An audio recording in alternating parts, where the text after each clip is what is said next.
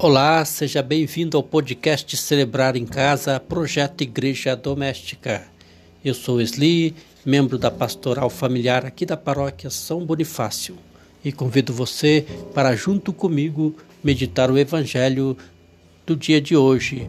Hoje é festa de Nossa Senhora do Carmo, sexta-feira, 16 de julho do ano de 2021.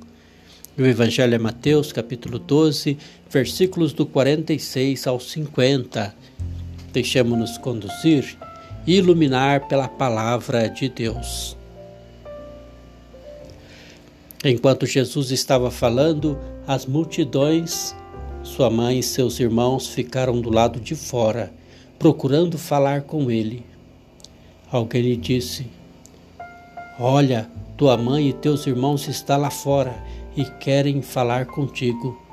Ele respondeu àquele que lhe falou: Quem é minha mãe e quem são meus irmãos? E estendendo a mão aos discípulos, acrescentou: Eis minha mãe e meus irmãos, pois todo aquele que faz a vontade do meu Pai que está nos céus, esse é meu irmão, minha irmã e minha mãe. Palavra da salvação, glória a vós, Senhor. Irmãos e irmãs, na festa de Maria, sob o título de Nossa Senhora do Carmo, recordamos o profeta Elias que, contemplando o mistério de Deus, torna-se incansável defensor do único Deus de Israel. Nesse título mariano, concebemos a mãe que se coloca a contemplar tudo o que Deus colocou em seu caminho e, no silêncio, permite Deus agir em sua vida. No Evangelho, vemos que todo aquele que ouve e pratica a palavra de Deus torna-se da família de Jesus.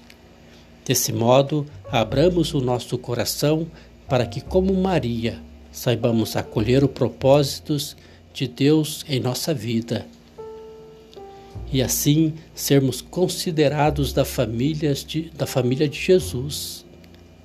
São Paulo nos escreveu em um trecho de sua carta aos Romanos que nos ajuda a entender a palavra de Jesus. Os que vivem segundo a carne gostam do que é carnal. Os que vivem segundo o Espírito apreciam as coisas. São do Espírito. Vós, porém, não viveis segundo a carne, mas segundo o Espírito. O Espírito mesmo dá testemunho ao nosso espírito de que somos filhos de Deus. E se filhos, também herdeiros, herdeiros de Deus e co-herdeiros de Cristo.